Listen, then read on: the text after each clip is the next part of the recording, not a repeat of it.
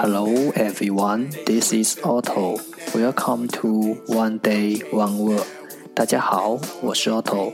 您现在收听的是荔枝 FM 幺四七九八五六，图听每日十五分钟英语之每日一词。欢迎收听，欢迎订阅。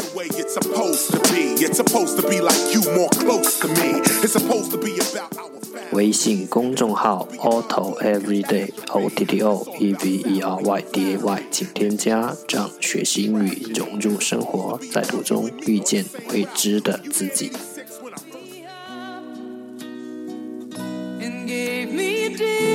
让一起简单的坚持每一天。You gave me Day three hundred and twenty-two. to face the world. Today's word is 今天的单词是 You put me high upon a residence. Residence.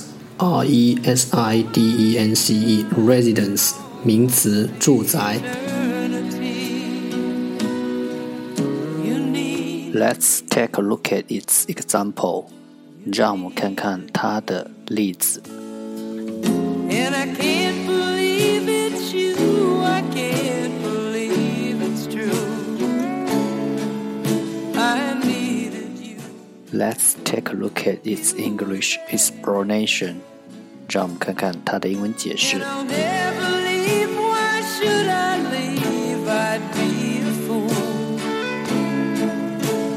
Our residence is located at a quiet street. 我们的住宅位于一条安静的街道。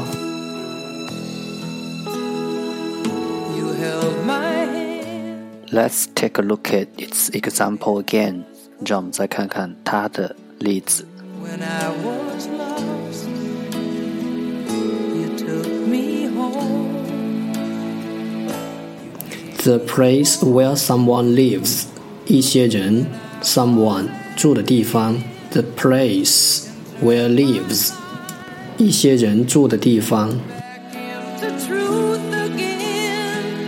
You even called me friend. Our residence is located at a quiet street.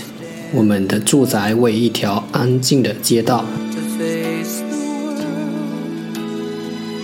world. Residence, residence 名词，住宅。You put me high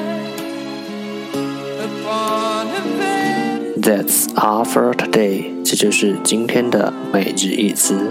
如果你喜欢我们的节目，请为我和那些愿意坚持的人点赞。欢迎和我一起用手机学英语，一起进步。See you next time. 再见。